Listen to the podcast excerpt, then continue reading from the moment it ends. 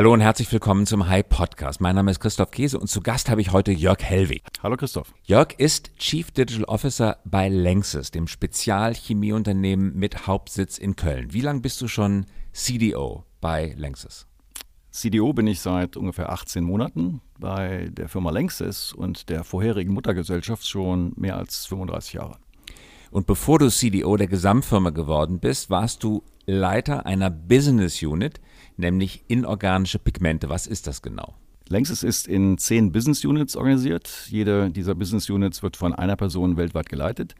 Meine Business Unit war die Pigment Business Unit. Äh, wir machen dort Farbstoffe für die Bauindustrie, Farb- und Lackindustrie, Einfärbung von Kunststoffen, Papier und so weiter. Ein extrem global aufgestelltes Geschäft mit 2000 äh, Leuten, einer der großen Business Units von Lanxess. Ähm, und äh, ja, wir machen die Welt schöner durch Farbe.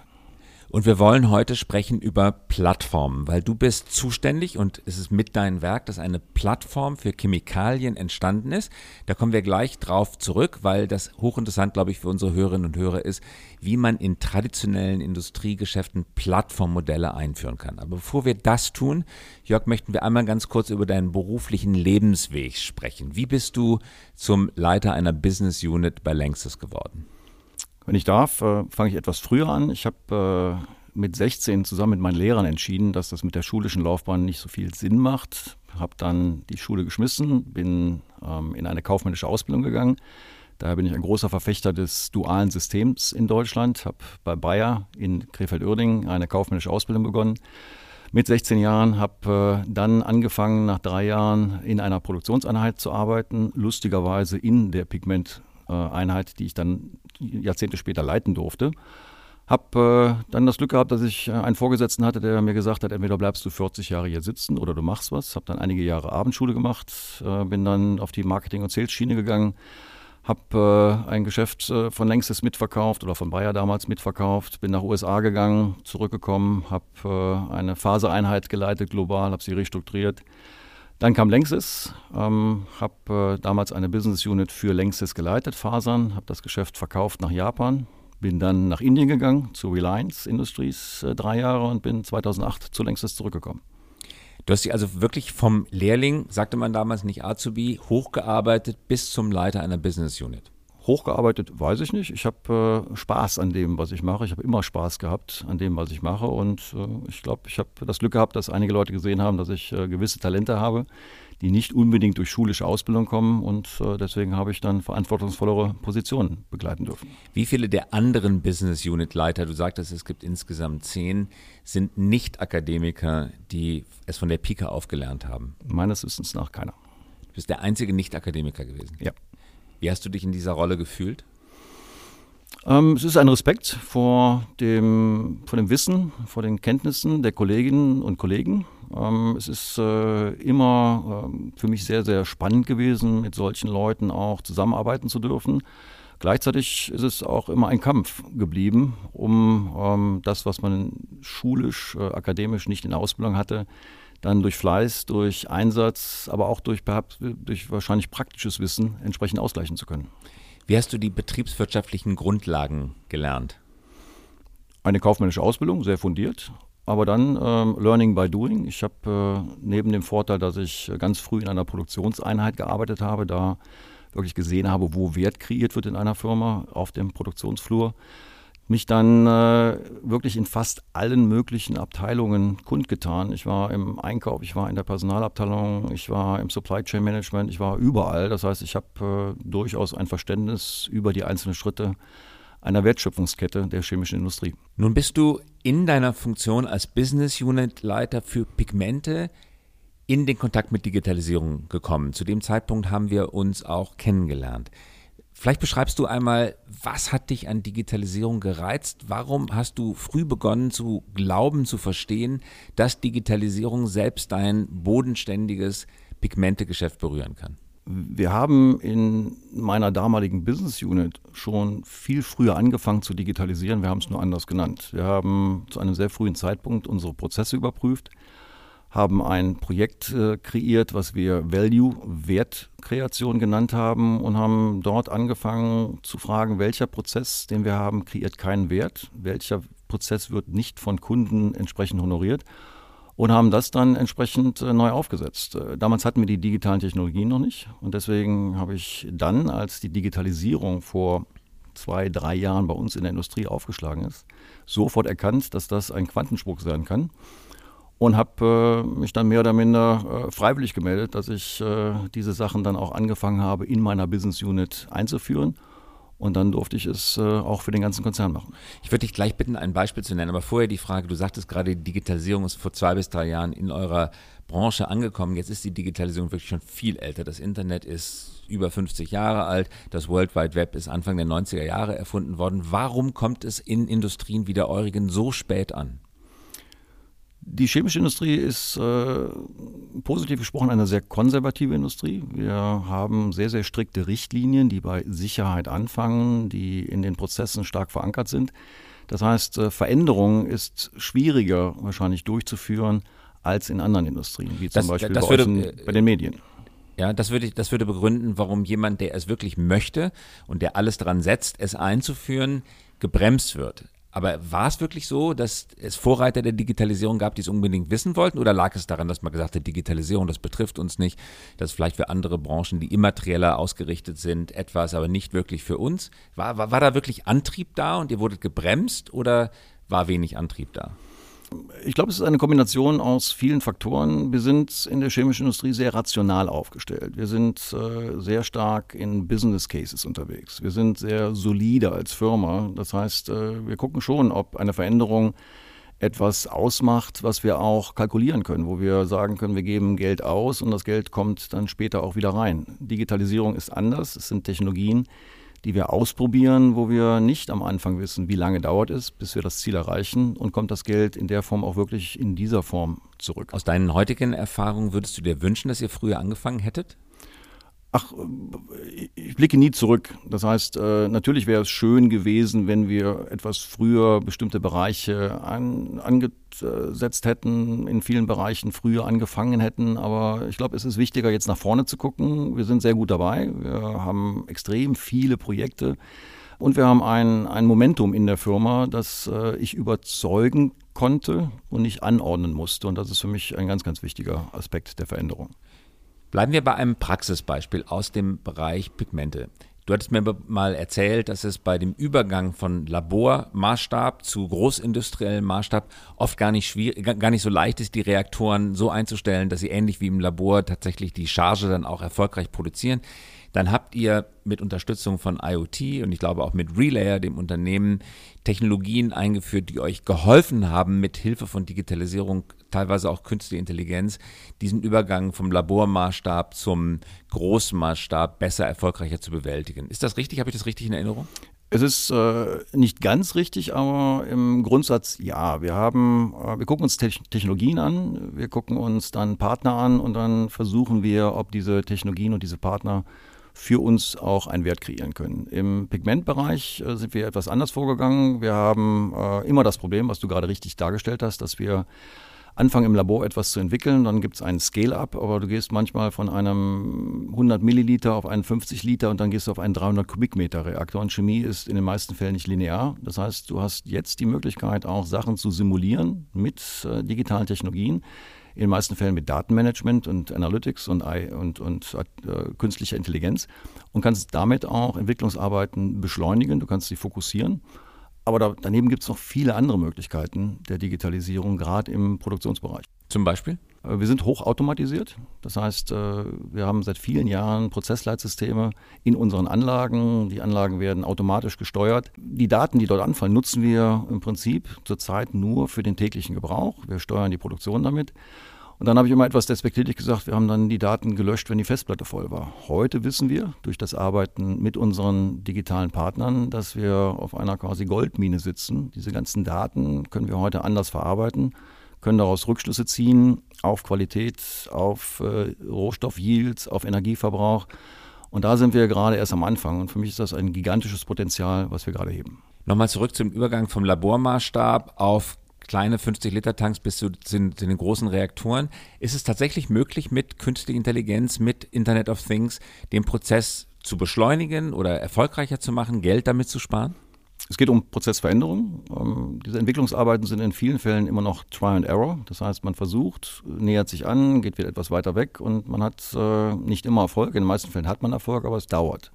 Und heute haben wir die Kenntnis, dass wir mit ausreichend Datenmaterial, was wir zum Teil auch bewusst sammeln, diese Entwicklungsschritte verkürzen können, dass wir gewisse Schritte gar nicht mehr machen müssen, weil wir wissen, dass sie sehr wahrscheinlich künstliche Intelligenz basiert in der Form keinen Erfolg haben werden. Das heißt, du machst das Gleiche, du machst es fokussierter, du machst es schneller. Kannst du sagen, mit welchen Unternehmen ihr zusammenarbeitet? Unser strategischer Partner ist Palantir, äh, Palo Alto based. Ähm, für mich äh, eine der spannendsten Firmen der Welt. Es ist nicht nur die Software, mit der Palantir Datenbanksysteme baut, sondern es ist auch äh, das Arbeiten mit einer Mannschaft, über 2000 Leute, Durchschnittsalter unter 30 Jahren alt, 30 Jahre alt, äh, extrem zielorientiert. Äh, es macht äh, super Spaß, mit diesen Leuten zu arbeiten. Und die können sich reinfuchsen in das Thema Produktion von Pigmenten beispielsweise? Sie können sich reinfuchsen in, was habt ihr, was habt ihr für Painpoints? Wo sind äh, Probleme? Dann werden Hypothesen aufgestellt, wie man diese Probleme gegebenenfalls lösen kann. Und dann geht es darum, was habt ihr für Daten? Gibt es weitere Daten? Es geht nicht nur darum, aus einem System dann Daten zu ziehen, sondern Palantir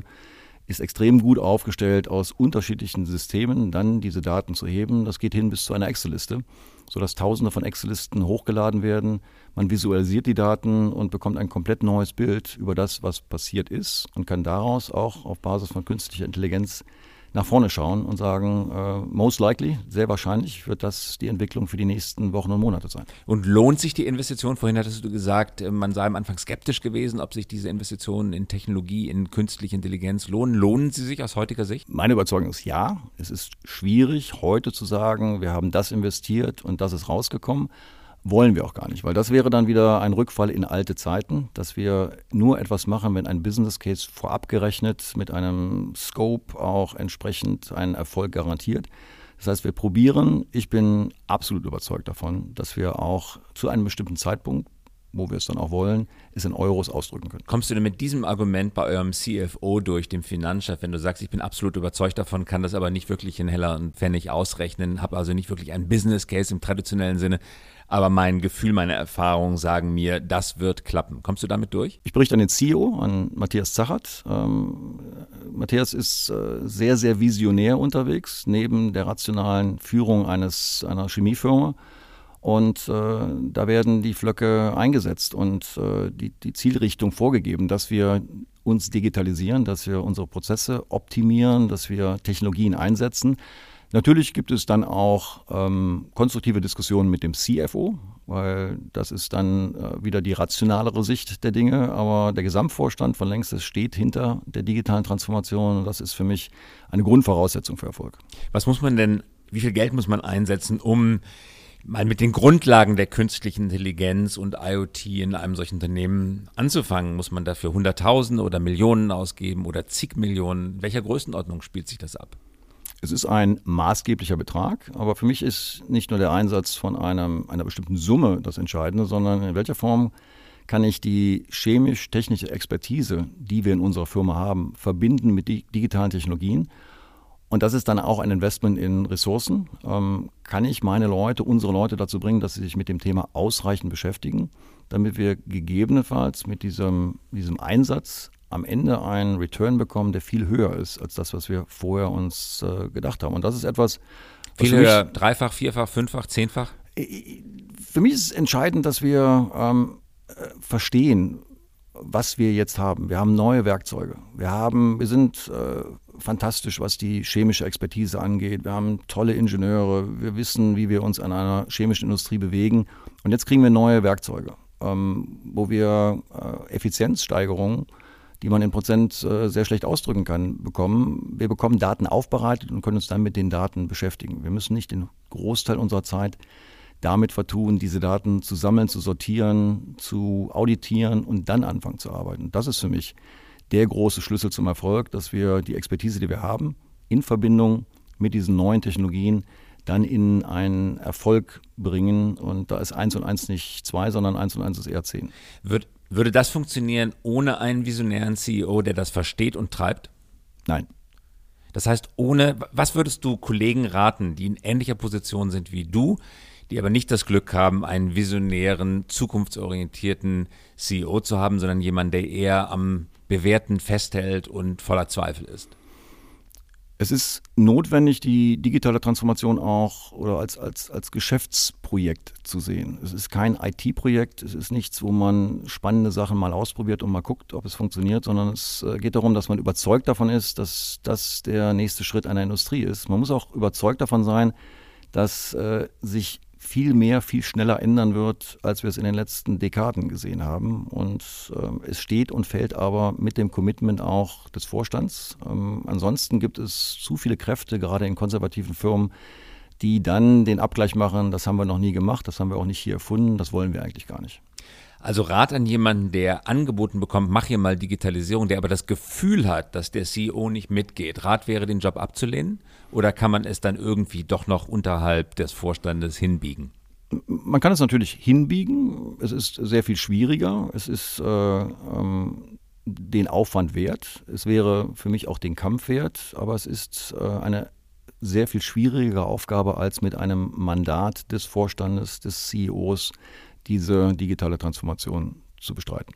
Nun hast du deine Aufgabe als Chefdigitalisierer bei Lanxess zunächst einmal in Kombination mit deiner Aufgabe als Leiter einer Business Unit kombiniert, hast dann dich aber dafür entschieden, ich glaube auch in Absprache mit Matthias Sachert, dich exklusiv auf die Digitalisierung zu konzentrieren, sprich CDO Fulltime zu werden. Warum diese Entscheidung?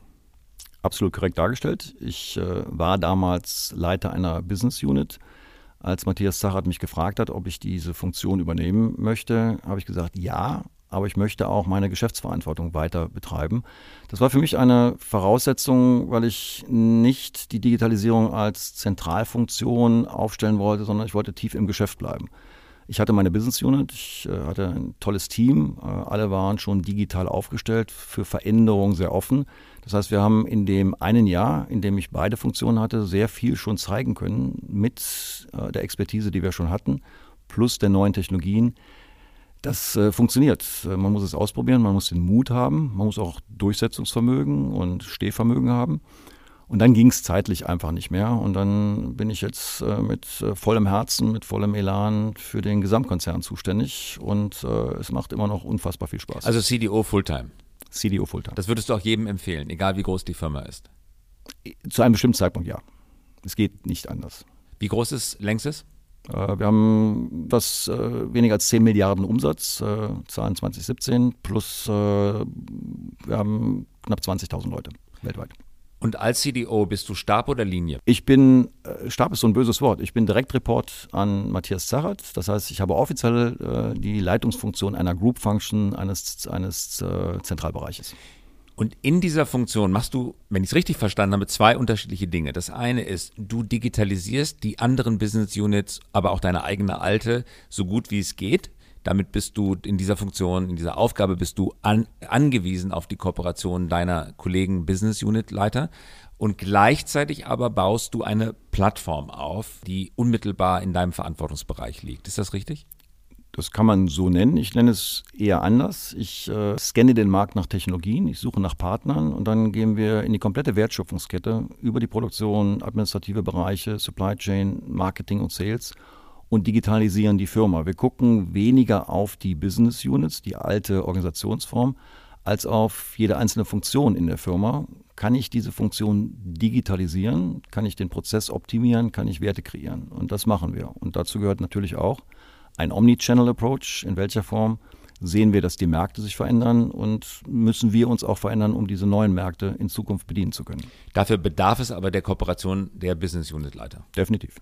Und machen die das? Sie werden immer überzeugter und die Unterstützung ist heute sehr, sehr, sehr groß. Es hat einige Zeit gedauert, weil diese äh, Kolleginnen und Kollegen natürlich auch äh, eine Verantwortung haben. Das heißt, denke schon, dass es besser ist, jemanden zu überzeugen, der dann vielleicht zwei oder dreimal noch in äh, Diskussionen bittet und sagt, ich habe es noch nicht ganz verstanden und dann aber komplett überzeugt dran zu jetzt anzuordnen und zu sagen, du musst es machen. Das funktioniert nicht. Also man muss ein bisschen Geduld und Spucke mitbringen, aber dann kann es funktionieren. Gibt es immer noch Hardcore-Verweigerer, die gar nicht mitmachen wollen? Nein.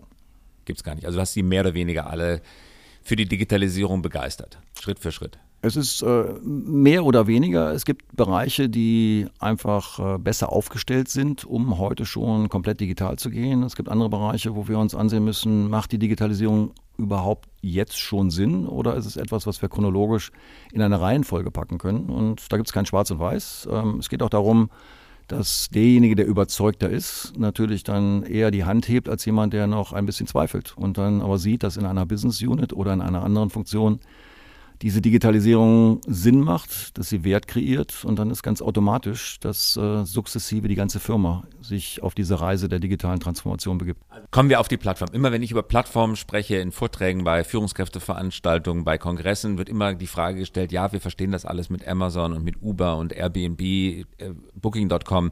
Das sind erfolgreiche Plattformen, das ist aber alles B2C. Kann man das eigentlich auf B2B übertragen? Jetzt gibt es einige Leuchtturmbeispiele, es wird immer wieder über Klöckner gesprochen. Giesbert Rühl war auch hier im Podcast zu Gast. Alle Hörerinnen und Hörer können da gerne auch nochmal reinhören.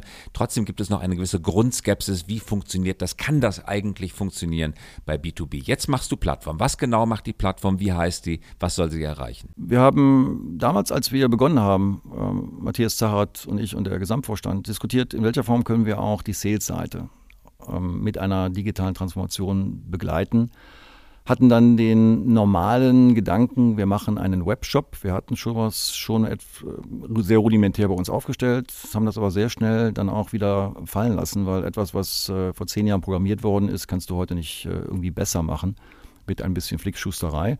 Und dann haben wir ganz konsequent gesagt, wir bauen eine Plattform und nicht eine Plattform für längstes Produkte, sondern wir bauen eine Plattform für die chemische Industrie.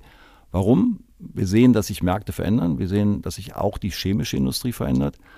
Und dann muss ich etwas machen, was meiner Überzeugung nach der Markt vielleicht heute noch gar nicht so braucht, was aber morgen definitiv verlangen wird. Und das ist dann eine Plattform. Wir werden dann die nächste Entscheidung zu treffen. Kaufen wir etwas von der Stange, bringen unsere Produkte rein, fragen andere, ob sie auch mit drauf kommen wollen. Oder bauen wir etwas Eigenes? Und wir haben das zweite als Entscheidung getroffen. Warum? Wir bauen eine eigene Technologie. Wir, wir coden selbst, wir äh, bringen unsere Warum Expertise. Nicht von der Stange? Gab es nichts Passendes?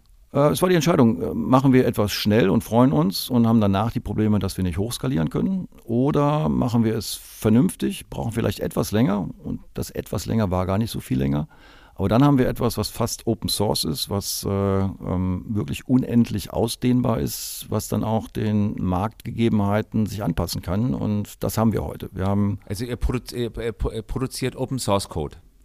Äh, wir, wir, produzieren nicht so richtig Open Source Code, aber wir sind fähig, Open Source äh, in Zukunft auch zuzulassen. Das heißt, wir haben äh, wahrscheinlich die besten Coder in Europa mit einem Partner, der in München sitzt, äh, für eine, einige Monate ähm, unter Vertrag genommen. Wir haben ihnen gesagt, so sieht das analoge, analoge Geschäft aus. Das sind die Parameter, die die chemische Industrie heute braucht. Und wir haben dann Leute reingenommen, die digitales Marketing, digitalen Sales verstehen und diese Kombination ist äh, unfassbar gut geworden. Ähm, sie funktioniert. Das heißt, wir haben keinen analogen Prozess digitalisiert, sondern wir haben quasi einen, einen, B2C-Convenience-Faktor eingebaut und können jetzt das im B2B nachspielen. Und was leistet die Plattform?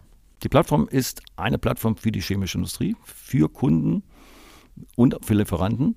Für alle Produkte? Für alle Produkte der chemischen Industrie die sich bestimmten Richtlinien so wie REACH unterwerfen. Das heißt also ihr habt also, euch sehr, sehr breit aufgestellt. Ihr habt nicht, Klöckner beispielsweise hat sich am Anfang konzentriert auf ganz wenige Produkte. Ihr habt komplett alle Produkte der chemischen Industrie wir haben, genommen. Wir sind den normalen Weg gegangen eines MVPs. Das heißt, wir haben uns eine bestimmte Produktgruppe herausgesucht, aber wir haben es so aufgestellt, dass wir die komplette chemische Industrie mit allen möglichen Applikationen abdecken können. Weil die chemische Industrie ist so breit, Du, wenn du dich limitierst auf einen bestimmten Bereich, ist es wieder keine Plattform für die chemische Industrie. Und es machen eure großen Wettbewerber mit? Ich gucke gar nicht auf die Wettbewerber. Ich gucke darauf, äh, in welcher Form wir etwas gebaut haben, was heute Interesse weckt, dass immer mehr Firmen, die in welcher Wertschöpfungskette auch immer in der chemischen Industrie sind, sich unsere Plattform ansehen. Das ist dann sehr analog, das sind dann Termine, die man macht. Aber wir haben äh, sehr, sehr viel Interesse. Wir haben viele, viele Produkte auf der Plattform. Wir haben wahnsinnig viele Klicks. Wir haben Follower auf LinkedIn. Das heißt, wir machen auch, wir bespielen die sozialen Medien und ähm, das das, äh, das Baby wächst und es Sag doch nochmal den Namen der Plattform bitte und wann äh, sie gestartet ist. Äh, Chemondis. Ähm, unabhängig von Längsys, ganz wichtig. Längsys hat äh, Chemondis finanziert, ist aber äh, Chemondis wird unabhängig von Längsys geführt. Äh, wir sitzen in Köln in einem eigenen Büro. Wir haben mit dem Projekt begonnen Ende des Jahres 2017. Ähm, haben angefangen im ersten Quartal 2018 wirklich etwas zu machen und heute sind wir zum Ende des Jahres 2018 so weit, dass wir live sind, dass wir ähm, Transaktionen haben, dass wir 10.000 von Klicks haben und dass wir jeden Tag Features nachspielen. Das heißt, äh, wir lernen auch sehr viel, wie arbeitet eine digitale Industrie. Despektierlich gesagt ist das eine Softwarebude, die die chemische Industrie bespielt. Eigenständige Firma, eigenständige Geschäftsführung. Definitiv. Mit anderen Gesellschaftern noch? Nein, noch nicht. Aber denkbar. Alles ist denkbar. Und du bist Geschäftsführer? Ich bin im Aufsichtsrat. Du bist im Aufsichtsrat. Also ihr habt richtig Leute gesucht, die die Geschäftsführung dort stellen. Wie ja. groß ist das Team heute? Wir haben heute 20 eigene Leute, aber wir stellen im Prinzip jede Woche neu ein. Kommen wir mal auf das Longtail-Thema zu sprechen. Wenn ich das richtig verstanden habe, du korrigierst mich, war es früher in der chemischen Industrie so, dass wer bei Längstes kaufen wollte, eine bestimmte Chemikalie, musste schon eine bestimmte Menge abnehmen. Nicht zwangsweise, aber das hat sich für euch nicht gelohnt, einfach mal 100 Liter auszuliefern an irgendjemand, der eine Kleinstmenge braucht. Deswegen habt ihr mit Distributoren zusammengearbeitet, Brenntag beispielsweise, die in die Fläche gegangen sind. Heute in der Digitalisierung mit Plattformen wird es plötzlich möglich, den Longtail auch zu bedienen, weil man halt die Plattform hat. Man stellt, glaube ich, du korrigierst mich, wenn ich das falsch sage, man stellt plötzlich fest, dass der Longtail, der vorher vielleicht gar nicht so interessant war, aber mit industriellen Mitteln nicht wirklich bedienbar war, heute wieder interessant wird, weil dann doch im Longtail eine Menge verkauft wird. Also Wer gewinnt denn das Spiel am Ende um die Bedienung des Longtails? Sind es die Brenntags dieser Welt, die in der Fläche sind und dort nah beim Kunden li liegen und auch nah und schnell ausliefern können? Oder sind es die Chemieunternehmen, die die Produzenten sind und die Ware herstellen? Ganz klare Antwort, der Markt, der Kunde wird das entscheiden. Wir sehen die Notwendigkeit, dass wir wirklich jetzt Omni-Channel machen. Du hast richtig dargestellt. Ähm, in der heutigen Welt gibt es normalerweise, normalerweise das System, dass wir die großen Mengen an die großen Kunden selbst äh, ausliefern, haben unsere eigenen Verkäufer auf der Straße. Dann haben wir unsere Partner, entweder Distributionspartner oder Agenten, die für uns die Paletten brechen, die für uns die kleinen logistischen Leistungen erbringen und dann auch die Kleinstmengen in den Markt bringen, für natürlich einen bestimmten Preis. Plattformgeschäft heißt, dass sich auch die Distribution neu aufstellen muss. Das, was früher nur ein Distributor konnte, kann heute eine Plattform leisten. Es muss immer noch einen kleinen LKW geben, es muss immer noch jemanden geben, der an einem Samstagmorgen ein Warehouse, äh, ein, ein, ein Lagerhaus öffnen kann, weil jemand wieder vergessen hat zu bestellen. Aber die Transaktionalität in diesen ganzen Ketten, die wird sehr wahrscheinlich in den nächsten fünf bis zehn Jahren neu aufgestellt. Und das Mit anderen Worten, die 10 Kilo Pigmente, konnte ich früher nicht direkt bei Lanxess kaufen. Heute kann ich sie direkt bei Lanxess kaufen und eure Plattform schickt dann den LKW auf die Spur, der mir die 10 Kilo bringt. Aber ich kaufe direkt bei euch ein, kriege dann auch die Rechnung von euch, sprich der Plattform. Wenn es so aufgestellt ist, ja. Ist es heute schon so aufgestellt? Wahrscheinlich nein. Verlangt der Kunde in Zukunft eine direkte Belieferung? Wir werden immer noch keine 10 Kilo ausliefern können. Aber es wird sich sehr wahrscheinlich eine neue Serviceindustrie entwickeln aus einem Distributionsgeschäft, der diese Funktion dann übernimmt. Es kann auch sein, dass die Händler weiterhin bestehen bleiben. Das ist ein, ein, ein, ein Race, es ist ein, etwas, was sich aus dem Markt heraus in den nächsten Jahren neu entwickeln wird. Aber der Longtail, kann man das sagen, ist für euch interessanter geworden? Der Longtail war immer interessant. Für uns war bis jetzt die Notwendigkeit, dass wir über Partner gehen, die für uns diesen Longtail auch bedienen können. Wir werden auch in Zukunft Partner brauchen, die diesen Longtail in einer Form logistisch bedienen können. Wenn der Kunde aber entscheidet, ich will direkt von einem, einem Hersteller kaufen, kann es gut sein, dass der Hersteller verkauft und dann die logistischen Leistungen vom Kunden per Klick auf der Plattform entschieden werden können. Ich will den LKW, ich will die äh, Finanzleistung, ich will die Versicherungsleistung haben. Das wird äh, so wie im B2C-Bereich äh, laufen, dass man sehr viel mehr Möglichkeiten hat zu entscheiden, ich hole selbst ab oder ich lasse es mir liefern. Und ich kann sogar tracken, wann mein, meine 10 Kilo kommen. Und genauso wie Amazon den normalen Handel disruptiert, könnte es sein, dass ihr die Flächenauslieferer disruptiert? Die Plattform definitiv. Es kann passieren, wenn gibt der Markt es will. Gibt es Widerstände? Ich glaube, wir sind noch etwas zu früh. Ähm, Widerstände gibt es natürlich überall, in, in allen Bereichen. Aber Widerstand heißt, dass ich gegen etwas bin. Was wir sehen, ist ein Interesse, ein gesteigertes Interesse. Und das Interesse muss sich jetzt in Traction auf der Plattform darstellen. Es muss sich in Traffic darstellen.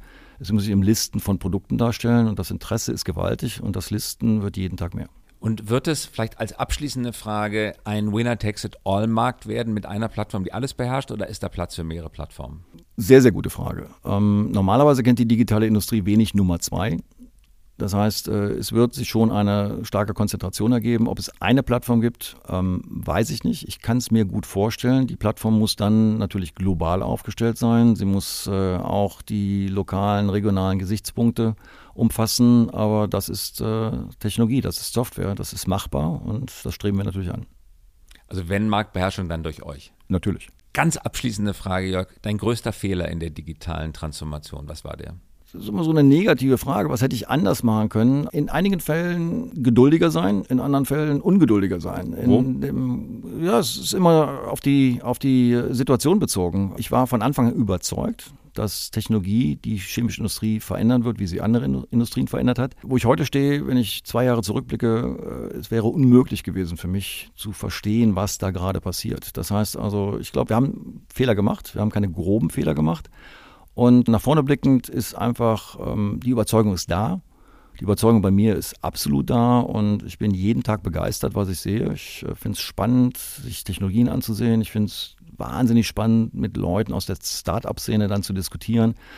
Ähm, einer, der, einer der ganz wichtigen Sachen ist auch, dass wir anders arbeiten zu lernen, dass wir agiler unterwegs sind, dass wir in Sprints arbeiten, dass wir weniger ähm, in Linien arbeiten und die Talente, die wir in der Firma haben, ähm, stärker nach vorne bringen, ähm, offener arbeiten. Und das ist der nächste Schritt, neben der Überzeugung, dass die Technologien funktionieren, dass wir auch lernen müssen, anders zu arbeiten in den großen Firmen. Das war Jörg Hellwig, CDO von Längsys. Jörg, herzlichen Dank fürs Kommen. Christoph, vielen Dank. Der Hype Podcast, nächste Woche wieder an dieser Stelle. Noch einen schönen Tag und ein gutes Wochenende. Auf Wiederhören.